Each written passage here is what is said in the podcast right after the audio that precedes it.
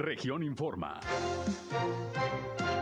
Entérese de los acontecimientos más importantes de la región Laguna con Sergio Painberg.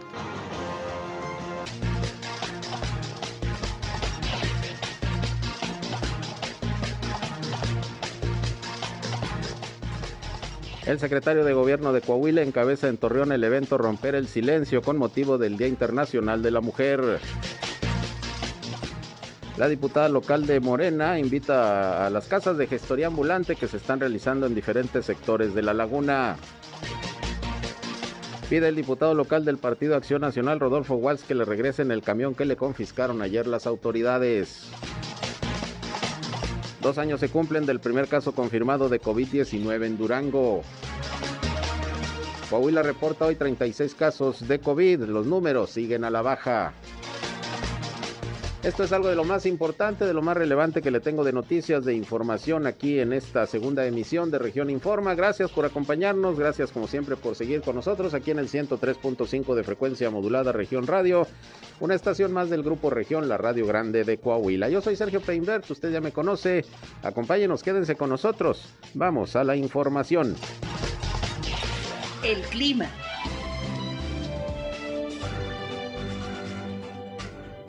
Bueno, la masa de aire frío que está impulsando el sistema frontal número 34 nos empieza a afectar el día de hoy por la tarde. Ya tuvimos una temperatura máxima de 33.5 grados centígrados. Para que tengamos temperaturas de los 30, 31 grados centígrados. Eh, esto aunado que llega otro sistema frontal, el sistema frontal número 35, que, que nos afectaría para eh, el día de hoy, repito, con estas temperaturas, y ya mañana por la mañana temperaturas de los 8 a los 9 grados centígrados, un poquito de fresco el fin de semana. El clima.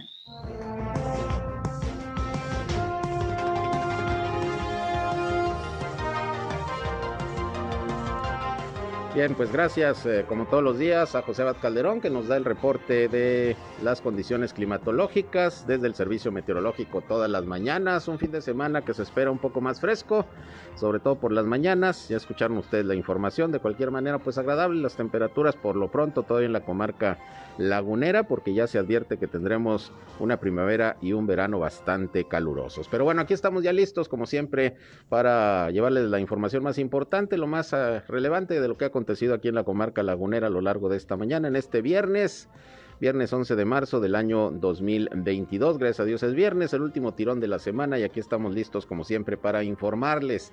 Les recuerdo que está nuestra línea telefónica abierta desde este momento para que nos llamen o nos manden mensajes de WhatsApp por si tienen ahí algún reporte algún eh, problema en su comunidad que quieran dar a conocer, en su calle, en su colonia, en su ejido, requieren la atención de la autoridad, comuníquense con nosotros en este espacio en particular. También queremos servirle de enlace entre ustedes y las autoridades para que los problemas del lugar donde usted vive se puedan resolver. 871-713-8867, 871-713-8867, nuestra línea telefónica a su disposición. Llámenos o mándenos mensajes de WhatsApp. También ya saben, estamos en redes sociales y medios digitales. Nos encuentran en Facebook y en Instagram en región 103.5 Laguna. También ya estamos en vivo y en directo transmitiendo por Facebook Live. Un saludo a quienes ya nos siguen a través de esta red social. Y yo estoy en Sergio Peinber Noticias, también en Facebook, en Twitter, en YouTube, en Instagram y en sergiopeinber.com, mi portal web de información que les invito a visitar. Ahí estamos como siempre listos para informarles y para que nos escuchen en nuestras transmisiones de radio. Y vámonos, vámonos rápidamente con la información.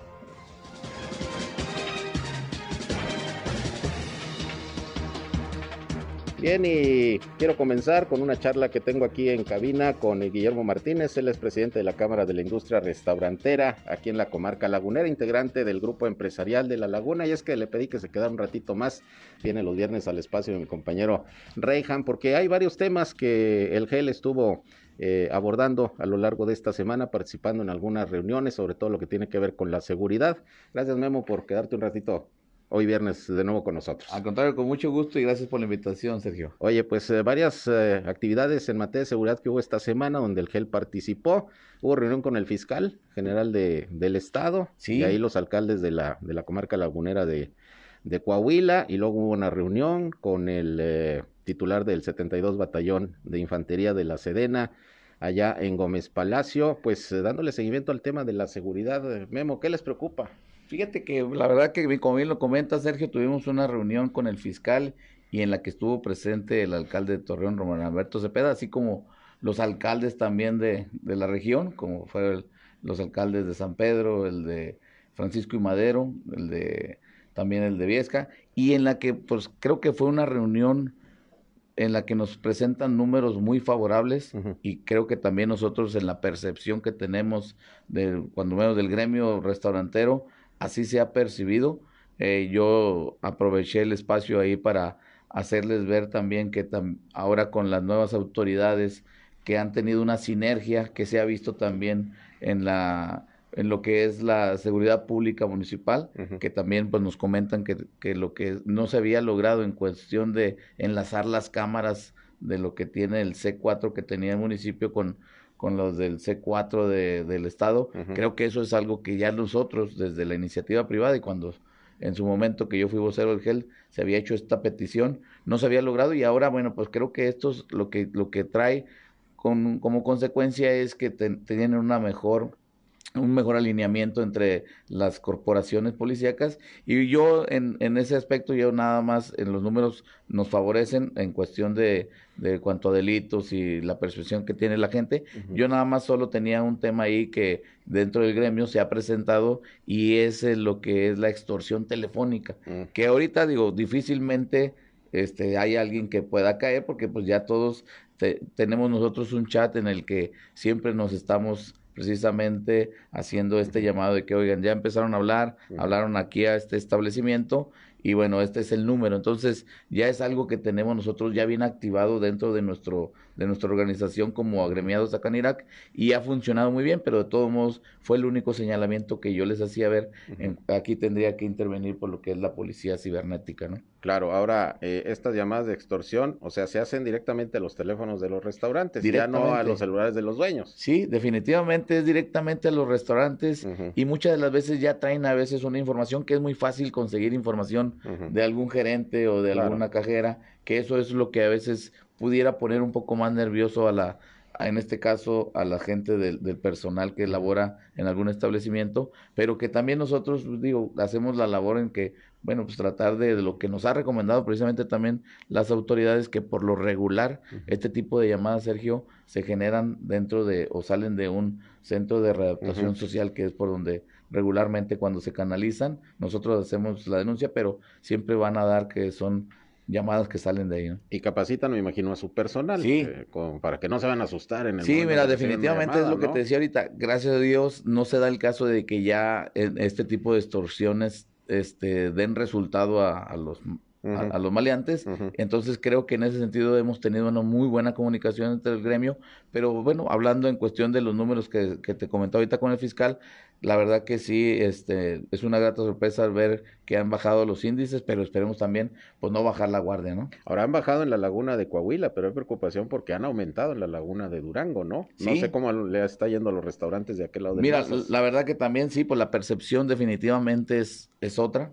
Este, hay que decirlo como es, en la laguna de Durango la percepción se vive diferente y bueno, pues también en esta reunión que se tuvo con el coronel, este también creo que pues se, hizo la, obviamente, la, la, observación, que es muy diferente el entorno que se vive en la laguna de Coahuila como en la laguna de Durango, pero que también, bueno, pues ellos están en la mejor disposición siempre de estar viendo cómo mejorar en cuanto a seguridad y bueno, pues nosotros como iniciativa privada, pues también estamos siempre viendo la mejor cuáles son los canales en los que se pueda llevar a cabo pues una mejor coordinación con todas las con todas las este, corporaciones policíacas. ¿Tienen ustedes el sistema de botón de pánico, los restauranteros, ya este, conectados con las corporaciones policíacas o todavía no? No, fíjate que el botón de pánico fue una propuesta que se había hecho y en la que queríamos ver cómo lo pudiéramos manejar, pero ahorita lo que funciona bien son los grupos de WhatsApp que las tiene habilitado, el, municipio lo tiene muy bien habilitado porque nos da un número en el que inmediatamente cuando hacemos una, alguna denuncia, ellos inmediatamente, y lo, lo, tengo, lo tengo que decir como es, rápidamente actúan, nos mandan unidad, nos mandan gente, si, si señalamos algún, alguna persona que esté sospechosa, también lo hemos hecho y también creo que ha sido una reacción muy buena la que hemos, una respuesta que hemos tenido muy buena de, de parte de, de seguridad pública. Ahora, nos comentabas en el mes de enero que la situación estaba crítica, la cuesta de enero, febrero, pues otro tantito. ¿Cómo va marzo? Definitivamente ha cambiado mucho ya, Sergio. La verdad es que, bueno, pues enero, como te había comentado, enero a raíz de, de la presentación de este variante de Omicron, pues vino los contagios masivos y en la que, bueno, pues la gente obviamente se asusta, se guarda en casa y no salía a visitarnos. Obviamente, pues seguíamos nosotros haciendo la labor en el servicio de domicilio.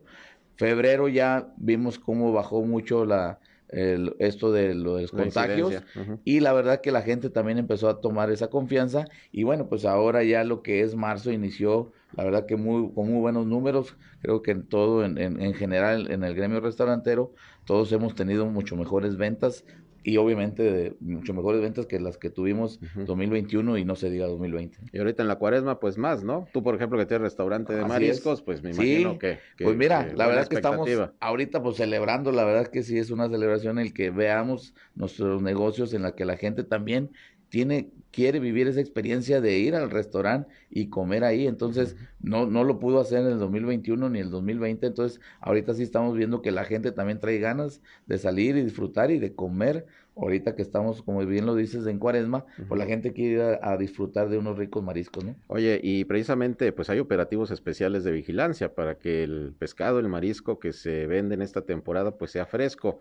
¿Hay garantía por parte de los socios de Canidad que venden mariscos de que el producto está bien. Que no sí, mira, la, la, verdad que sí hay vigilancia por parte de la Secretaría de Salud y, y, sobre todo, bueno, pues la manipulación, que es lo más importante, porque estamos hablando de un producto que es más delicado. Claro. Si manejas carne o manejas marisco, el marisco lleva un, es un producto más delicado. pero es que un pedacito de marisco, de camaroncito que te salga malo, ya te echa, echa a perder todo lo que es el lote y te causa así una, una intoxicación. Así es, sí en todo lo que salió de ese lote salió mal. La verdad que digo, sí es algo que, que es muy delicado, pero las indicaciones son muy precisas en cómo manejar la cadena de frío, que eso es lo, primordial siempre en el marisco. Y obviamente ya cocinado, obviamente pues ya que sea un producto en el que ya se va a servir a mesa, o si lo van a cocinar para, para guardarlo, también que lleve el proceso adecuado. Pero creo que las autoridades también en ese sentido pues están haciendo su labor de estar vigilando, obviamente los expendios donde se, se venden este tipo de productos y también, también en los restaurantes que como bien lo dicen nosotros que manejamos ese producto, también hacen las inspecciones y las revisiones necesarias. Y siendo la comarca lagunera una zona de no mar, ¿de dónde viene el pescado y el marisco? ¿Cómo le hacen los restauranteros para traer un marisco fresco? sí. Platícanos un poquito ese proceso, porque yo siempre he tenido la inquietud. Bueno, Fíjate que es ¿cómo le hacen para traer el producto? Pues como bien lo dices, pues no tenemos mar nosotros aquí, pero creo que ahorita, ahorita sí ya todos los, este, los canales que hay para que llegue este producto han sido pues, muchas veces ya muy fáciles de conseguir y nosotros por lo regular la mayor parte del marisco que se mueve en la laguna es del Pacífico, viene lo que es de Mazatlán o de Culiacán y es un producto la verdad que llega muy fresco. Ahorita te puedo decir que hay empresas ya instaladas aquí en la comarca lagunera en la que traen una una demanda muy grande y sobre todo también ellos no solo este proveen aquí en la comarca lagunera, sino también mandan producto, te puedo decir que a Chihuahua, Ciudad Juárez. Entonces ha tenido mucha, mucha aceptación y sobre todo, bueno, pues el, el, mencionar que en la comarca lagunera de hace 20 años aquí a la fecha, pues antes existían dos o tres opciones de negocios. Ahorita tenemos más de 80 negocios de solo, eh, hablando de, del del giro de mariscos. Claro, yo recuerdo alguna vez a un restaurantero, no sé si fuiste tú o algún otro de, del área de mariscos, que nos decía que todos los días le llegaba tempranito el marisco de Mazatlán, directo, todos los días. Sí, así es, la verdad que digo, y es que Mazatlán, aparte que es el puerto más cercano que tenemos, pero también el Pacífico, lo que es el producto, el marisco del Pacífico, es de los mejores que haya en toda la República. Digo, el camarón está este catalogado como el mejor camarón en todo el mundo. El de, el de, el de Mazatlán, el del Pacífico. Bueno, y es el que generalmente consumimos es por lo, en la laguna. Por lo general el que, el que se consume en la laguna. Muy bien. Vemos, finalmente, pues eh, el municipio ha estado informando que está en una capacitación permanente con los motociclistas que se dedican al reparto. Muchos trabajan restauranteros pues con las aplicaciones, claro. hay otros que tienen contratados a sus propios motociclistas, ¿no? Eh, la Canira, ¿cómo está vigilando? Pues que se les capacite, que cumplan con, con todas las normas eh, de seguridad, que respeten la vialidad, pues para evitar sobre todo accidentes. Ya han muerto lamentablemente repartidores en accidentes. Fíjate que es un tema muy importante y aquí también quisiera reconocer que de parte del municipio que esté interesado en cómo, cómo colaborar y que obviamente de parte del gremio restaurantero de la Canirac nos sumemos también para, para ver esa coordinación, el darle seguimiento y sobre todo, bueno, pues el cómo capacitar a los repartidores. Creo que aquí debe de haber, pues más que nada, una regularización, Sergio, en el sentido de que al expedir una licencia, porque todos sabemos que hay muchos motociclistas que a veces no cumplen con todos los requisitos. Y creo que aquí, bueno, sería muy bueno el cómo regularizar el que todos, todos los que manejen este tipo de unidades, pues sí tengan cierta capacitación, que cumplan con todos los requisitos que debe ser. Bueno, pues porque hay muchos que agarran las motos y no tienen la experiencia. Creo que eso habla mucho de los accidentes que se han presentado y a veces con lamentables consecuencias, como bien lo comentas, que ha habido muertes, pero bueno, sí aplaudimos nosotros que esta iniciativa parte del municipio la lleve a cabo y pues nosotros también sumarnos porque pues nosotros somos de los de las del gremio que más demandamos este servicio, ¿no? En moto. Claro. Eh, y hablando de los accidentes, pues Canirac está participando con otras asociaciones para las campañas de invitación al público a que no maneje bajo los influjos del alcohol. ¿Han visto ya algún resultado? No sé, iniciaron que un mes más o menos sí, con estas campañas. ¿Cómo van? También en ese sentido, Sergio, creo que ha habido muy buena respuesta, digo, no solo de, de parte del municipio, que es quien quien ha estado tomando esta iniciativa. Nosotros nos sumamos. También hay tres asociaciones que van más del giro de, bares y restaurant bar. Y nosotros obviamente también nos sumamos, pero también ha habido resultados creo que muy positivos. Y el primero que queremos generar es el, de hacer conciencia. Y esto es de generar conciencia, creo que nace desde casa, Sergio. Ahí es lo más importante porque por pues, los padres tenemos que generar precisamente esa responsabilidad a nuestros hijos de que si van a salir y van a manejar, creo que ahí de ahí es donde debemos de partir. Y obviamente también nosotros como gremio y como establecimiento también estar fortaleciendo y pues darle seguimiento a esto, que, que la gente darle una opción, que tome un, una, un vehículo alternativo, es decir, el que si ya, si ya se siente que está tomado, pues hay la opción en todos los establecimientos, hay la opción de que, de que puedan llevarlos, porque existen compañías de taxis que ya están dando este servicio y creo que ha dado resultados. Muy bien, pues estaremos pendientes. ¿Los aforos siguen igual, aún con semáforo verde? Todavía seguimos con, con el aforo del 75%. este, sabemos que pues podemos ya hacer la solicitud, pero creo que, bueno, ahorita también la demanda que de, de gente no, no, se, no se ha visto necesario el 100% porque no hemos llegado a un 100%, pero bueno, estaremos analizando ver si hacemos la propuesta de solicitar el 100%. Muy bien, pues vamos a estar pendientes. Gracias, Memo, por quedarte un ratito con Al nosotros. Aquí gracias a ti, Sergio en, nuestra estación, temas que me parece importante tratar porque a lo largo de la semana, pues sobre todo el GEL, a donde pertenece Canirac, pues estuvieron abordando sobre todo en el tema de seguridad. Pues gracias y buen fin de semana y buena cuaresma. Sí. ¿Te veo contento? Muy contento, la verdad que ya, ya esperábamos la cuaresma, con ansias. Muy bien, gracias. Es Guillermo Martínez, presidente de la Cámara de Restaurantes aquí en la comarca lagunera Canirac. Vamos a una pausa y regresamos con más información. Son las 13 horas casi con 20 minutos. Llámenos con confianza 871 713 8867. Regresamos.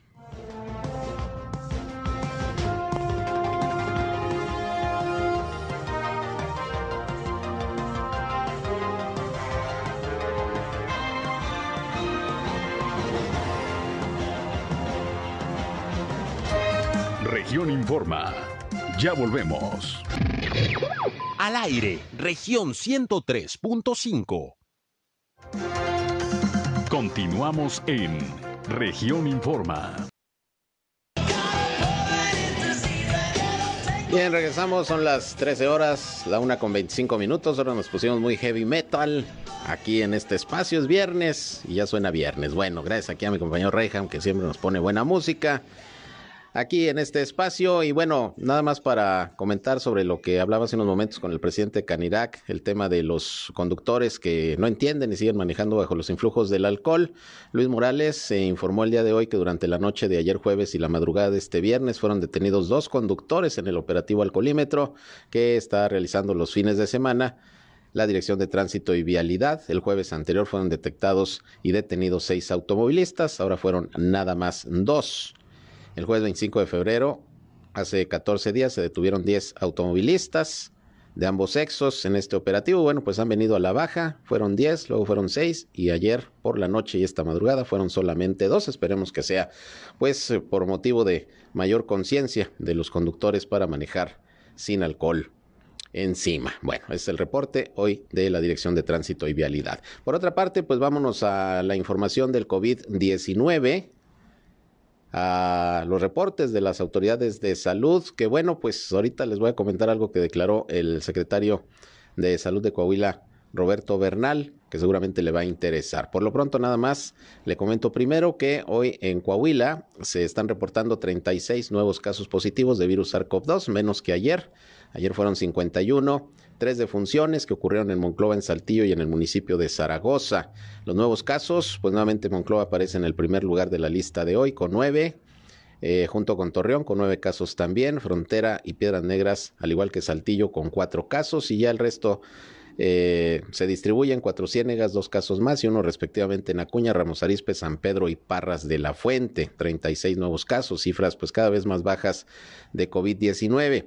Y bueno, se están contabilizando ya al día de hoy 146.454 contagios de coronavirus desde el inicio de la pandemia, que ya tiene pues eh, dos años, poquito más de dos años de que inició, y van 8.730 decesos. El número de hospitalizados también a la baja, 32 nada más en todo Coahuila entre casos sospechosos y confirmados, de los cuales 15 contagios son de Torreón, pacientes contagiados o con caso sospechoso son de Torreón, 9 de Saltillo, 4 de Monclova, 2 de San Juan de Sabinas, 1 de Piedras Negras y uno también de Acuña.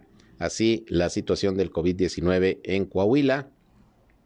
En estos uh, momentos es el reporte de, de, la Secretaría de Salud, que bueno, le decía que hoy hizo unas declaraciones allá en la ciudad de Saltillo el secretario de Salud, Sergio González Romero, en donde informa que dentro de los nuevos parámetros eh, y medidas para el control del COVID, pues ya se está prácticamente decidiendo que en espacios abiertos en Coahuila se va a eliminar el uso obligatorio del cubrebocas. Escuche usted bien, el secretario de Salud de Coahuila, Roberto Bernal, declaró este viernes que ya no será obligatorio el uso de cubrebocas en espacios abiertos, además de que se va a eliminar la toma de temperatura y el uso de gel antibacterial en todos los lugares. Fíjese, nos acaba de llegar esta nota. Lo hubiéramos platicado todavía aquí con el presidente Canirac, porque esto pues eh, eh, a los restauranteros pues eh, es parte importante de la acción que han tomado pues desde que inició la pandemia, el poner los filtros sanitarios, tomar temperatura, el uso del gel, etcétera.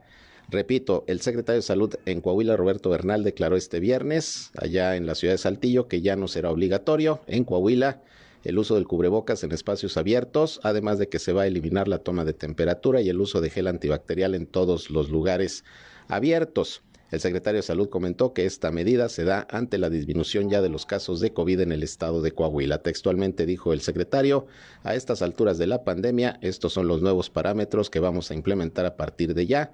En exteriores se puede omitir el uso del cubrebocas, no es obligatorio, el que lo quiera usar bien, el que no, ya no es necesario. Pues noticia importante sin duda, la que hoy da el secretario de Salud de Coahuila ante pues, la situación que ya estamos viviendo de la pandemia en semáforo verde, la reducción en el número de contagios. Esto es lo que ya se determina, que es una medida que, por cierto, también ya se anunció en el estado de Nuevo León. Ya le daré más detalles, pero por lo pronto es lo que se está dando a conocer en estos momentos de las declaraciones de el secretario de Salud de Coahuila, Roberto Bernal. Y bueno, hoy 11 de marzo se cumplen exactamente dos años de que la Organización Mundial de la Salud declaró la pandemia del COVID-19. Cuando la Organización Mundial de la Salud, ante las circunstancias que se estaban ya presentando, dijo que se trataba de una pandemia y que por tanto había que actuar a nivel mundial para eh, tratar de contrarrestar los efectos y las consecuencias que han sido catastróficas del COVID-19. Exactamente hoy son dos años de la declaratoria de el inicio de la pandemia eh, según lo que estableció la Organización Mundial de la Salud. Y déjeme decirle que se cumplen también dos años exactamente este 11 de marzo del primer caso confirmado de COVID-19 en el estado de Durango. En el caso de Coahuila fue antes, en febrero, hay que recordar el primer caso, por cierto, aquí de una joven de Torreón.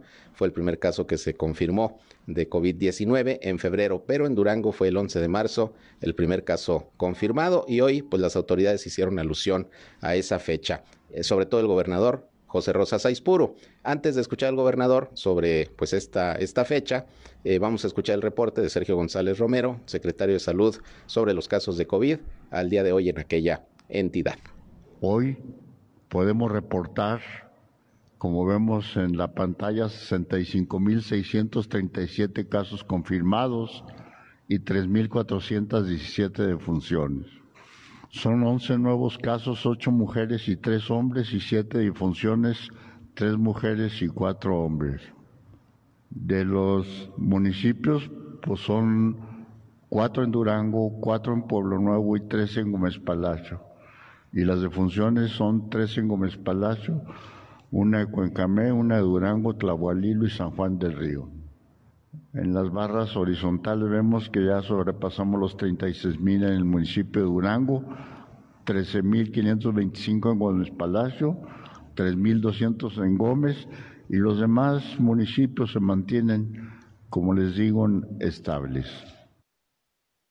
Bien, pues ahí tiene usted. Esto es lo que reportó hoy el secretario de Salud. Y bueno, vamos a escuchar precisamente lo que comentó en esta rueda de prensa de la mañana allá en Durango Capital el gobernador José Rosa Saizpuru sobre pues lo que hoy, digamos, se conmemora, que es el anuncio del primer caso de COVID-19 confirmado en el estado de Durango, un 11 de marzo hace dos años. Esto dijo el gobernador Rosa Saizpuru al respecto. No ha sido fácil, pero nos mantuvimos de pie gracias al esfuerzo y dedicación de todo nuestro personal de salud. Gracias a todas y todos los que durante estos dos años han tenido que soportar largas horas de trabajo en las áreas COVID, cargando pesado material de protección que conseguimos en su momento para su protección. Juntos logramos que nuestros médicos y enfermeras fueran los primeros en vacunarse en el país, tanto el personal del sector público como del sector privado. Nos dolió cerrar las escuelas, pero hoy, a 24 meses de distancia, hemos logrado abrir el 100% de los planteles educativos y hoy nuestra niñez y nuestra eh, juventud se reúnen nuevamente con sus maestras y maestros en los salones de clases. En materia económica, recuperamos todos los empleos perdidos y más, rompiendo el récord de empleos registrados ante el Instituto Mexicano del Seguro Social, gracias al compromiso de, de, los trabajadores, de los empresarios, logramos ubicar a Durango en el séptimo lugar nacional con mayor generación de empleos eh, proporcionalmente hablando. Y sin duda, la aplicación de protocolos sanitarios y la campaña nacional de vacunación son factores que hoy nos permiten estar en el lugar más bajo de, de contagios durante la etapa de esta pandemia.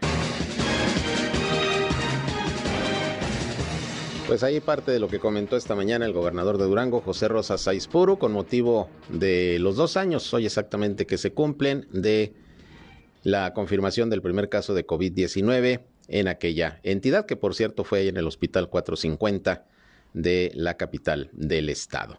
Bueno, por otra parte, pues continúan actividades aquí en la comarca lagunera con motivo del mes de la mujer y de la conmemoración del Día Internacional de la Mujer, que fue el pasado martes 8 de, de, de marzo. Hoy en el Centro de Convenciones de Torreón, el secretario de Gobierno de Coahuila, Fernando de las Fuentes, acompañado del alcalde Román Alberto Cepeda y otros eh, funcionarios y representantes de diferentes dependencias e instituciones eh, encargadas de la atención a la mujer, estuvieron pues ahí escuchando una plática, una conferencia eh, sobre el tema de la violencia contra, contra la mujer De hecho, el evento se denominó Romper el Silencio y bueno, pues ahí se trató, se trató este tema. Y se le preguntó al alcalde su opinión precisamente sobre pues eh, los feminicidios que lamentablemente siguen ocurriendo aquí en la comarca lagunera, particularmente en Torreón. Si usted recuerda, le informé del hallazgo de una joven, se dijo en principio que era una niña, pero es una joven de entre 18 y 20 años de edad cuyo cuerpo sin vida fue encontrado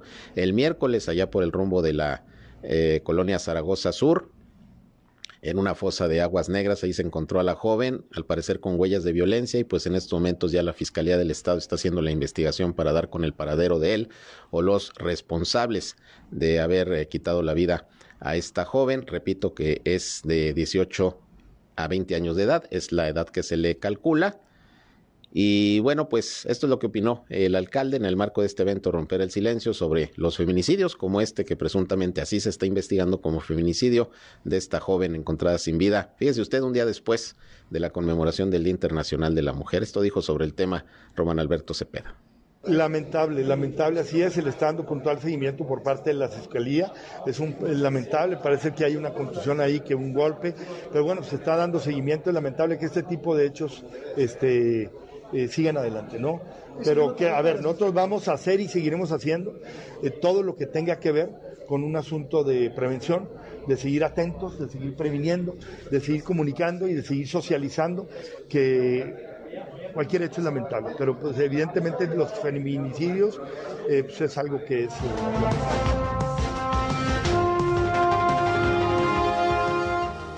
Bien, ahí está lo que comenta el alcalde Román Alberto Cepeda sobre este tema de los feminicidios. Y bueno, pues hay que recordar que, pues que estas conmemoraciones del Día Internacional de la Mujer, pues de algo deben de servir.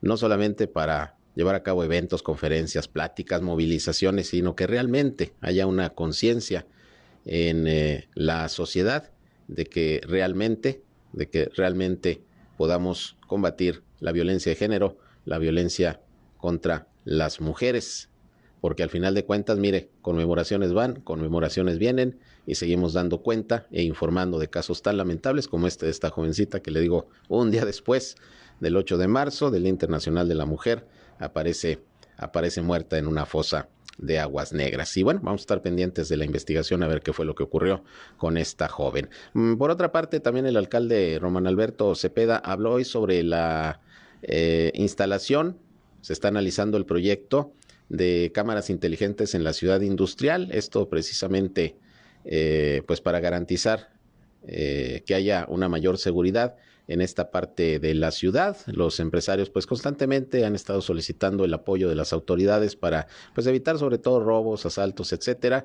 Y bueno, pues eh, precisamente se está considerando repito, el proyecto de instalación de cámaras inteligentes en la ciudad industrial con, con, el objetivo de contar con mayor seguridad. Vamos a escuchar lo que también sobre esto dijo el alcalde, que al final pues es un tema también que tiene que ver con la prevención del delito importante a seguir activando la economía, a seguir siendo un factor de crecimiento, de volver a la esencia de Torreón y de la Laguna, que es una región y un municipio profundamente o altamente competitivo y productivo, en donde, bueno, pues se ha visto golpeado como todo el país con la pandemia, pero también que el gobernador Riquelme ha marcado una pauta y una línea en donde Coahuila ha salido y Torreón no es ajeno de, esta pandemia con, con mayor número de empleos, donde ya se han recuperado, pero es un tema que no concluye.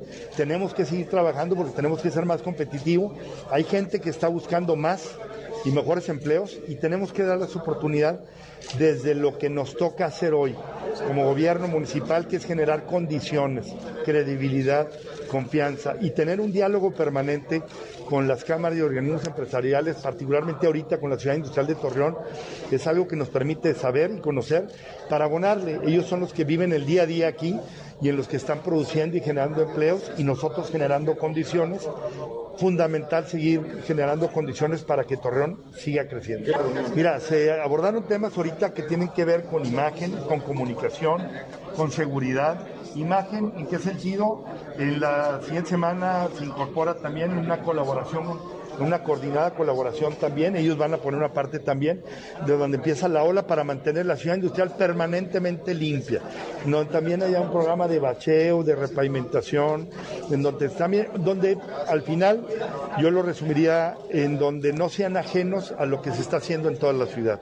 Y ellos incluso suman o sea, se, adhieren a decir qué es lo que tenemos nosotros que hacer para ser parte de este proyecto de gobierno que tiene que ver con limpieza, con el programa Cero Baches, y es una coordinación que tiene que ver con comunicación, y aquí le añadimos también temas de seguridad, en donde es posible que entremos muy seguramente en un esquema donde se sumen al tema de las cámaras, también adicionar el proyecto que traemos de crecimiento cámaras en los principales puntos que les permitan a ellos ser más seguros eh, y, y, por supuesto dar un mejor servicio.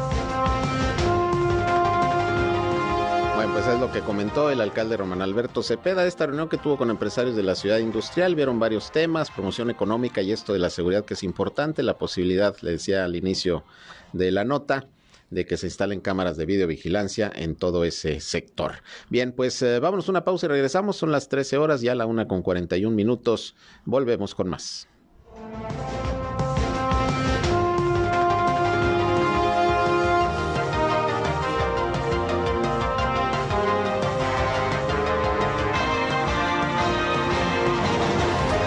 En un momento regresamos a Región Informa.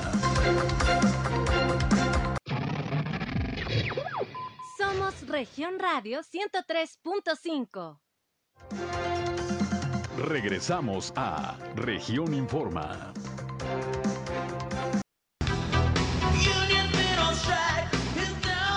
Bien, son las 13 horas, ya la una con 48 minutos. Y bueno, ya es viernes y vale la pena pues informarle de algunas actividades, sobre todo artísticas, culturales, que se están organizando para el fin de semana por parte del Instituto Municipal de Cultura de Torreón. Y tengo en la línea telefónica Adriana Vargas, compañera periodista y encargada actualmente del área de comunicación y prensa del instituto. ¿Cómo estás, Adriana? Buenas tardes.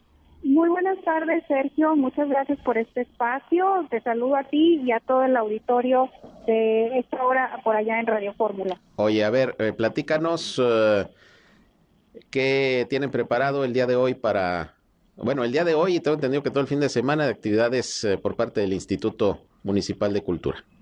Claro que sí, Sergio. Pues mira, tenemos actividades a partir del día de hoy.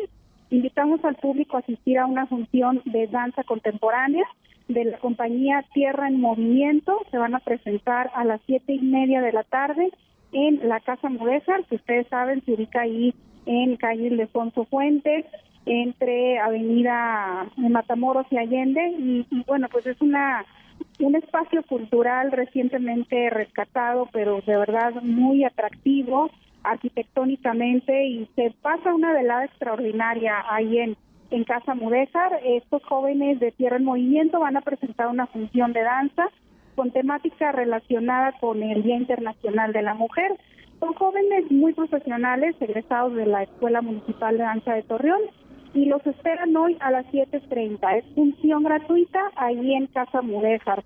Pero el sábado también tenemos actividad, Sergio, eh, se va a realizar un taller de mandalas textiles. Esto también es una actividad convocada para mujeres eh, dentro del Día Internacional de la Mujer y es en el Museo del Algodón, este museo que está allá en el sector Alianza y que bueno, pues es uno de los espacios que hace honor al origen de Torreón porque se encuentra ubicado en esa zona que representa pues la historia del nacimiento de la ciudad.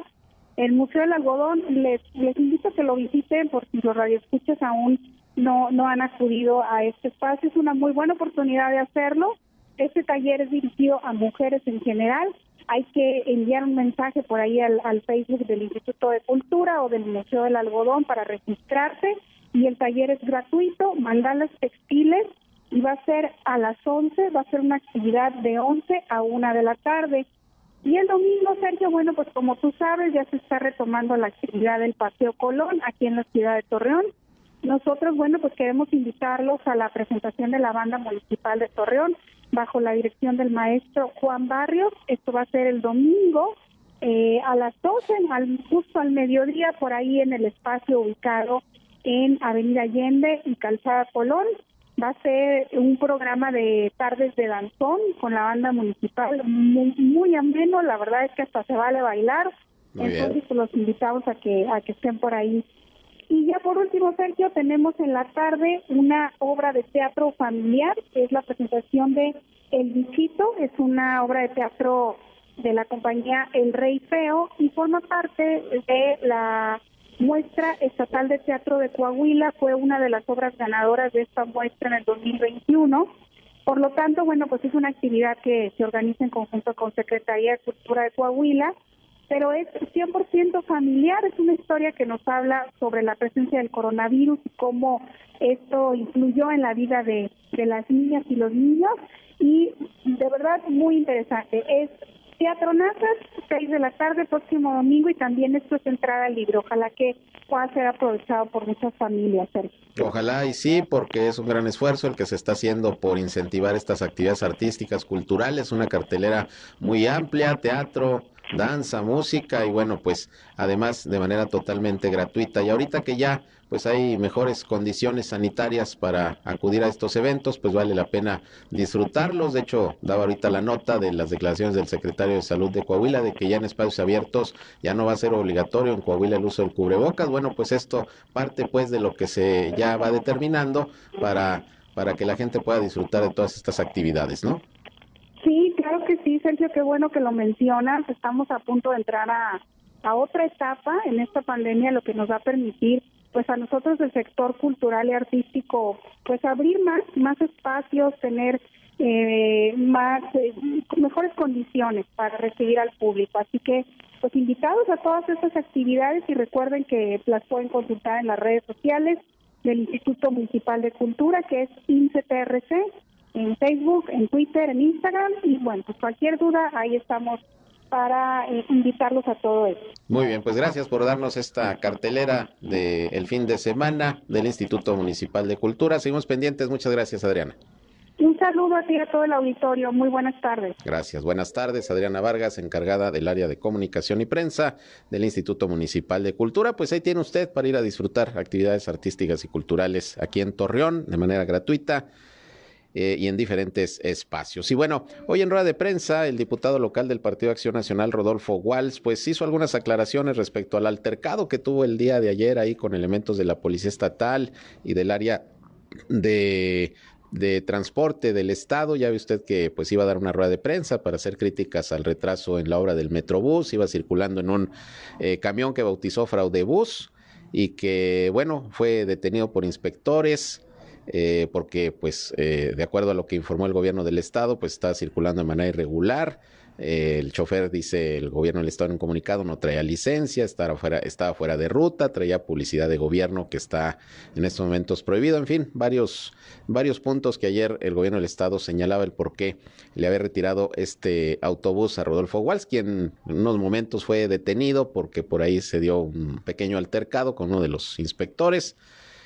Y bueno, finalmente eh, hoy hizo algunas aclaraciones sobre lo ocurrido Rodolfo Walsh, pero sobre todo demandó a las autoridades, dijo de manera respetuosa que le regresen el, el, fraudebús porque sigue en el corralón, no se lo quieren dar a menos que quite la, la publicidad y todo lo que eh, pintó ahí en, el, vehículo, que por cierto dice no es de él, es de un transportista que se lo rentó y aquí quien se está viendo afectado pues es el transportista. Vamos a escuchar lo que sobre esto dijo esta mañana el diputado Rodolfo Walsh.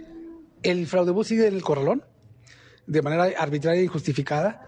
Ayer me lo me ofrecieron entregármelo a cambio de que retirara el, la calcomanía. Les dije que no, que yo no iba a retirar la calcomanía. Si ese era el motivo de la detención, hay que se quede detenido y ya veré yo qué hago, ¿verdad? Este, sin embargo, quiero yo apelar y hacer un llamado tanto al alcalde como al gobernador del estado a que de buena manera se los pido, de manera pacífica, de manera respetuosa, que me regresen el camión.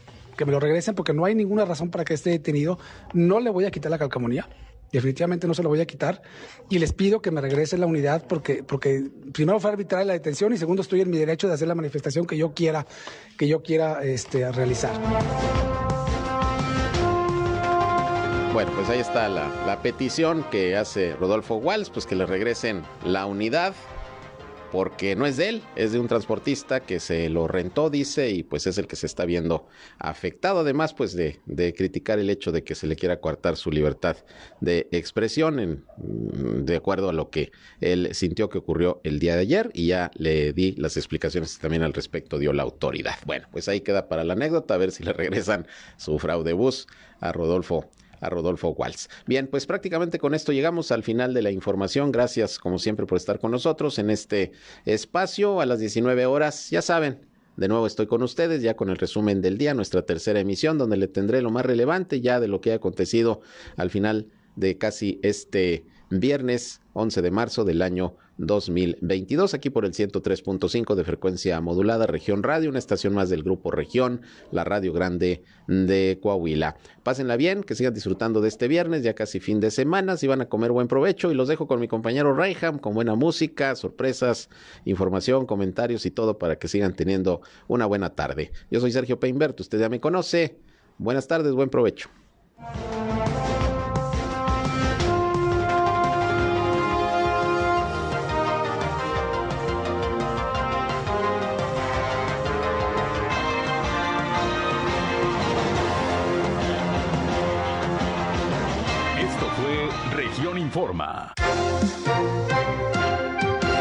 Ahora está al tanto de los acontecimientos más relevantes. Lo esperamos en la próxima emisión.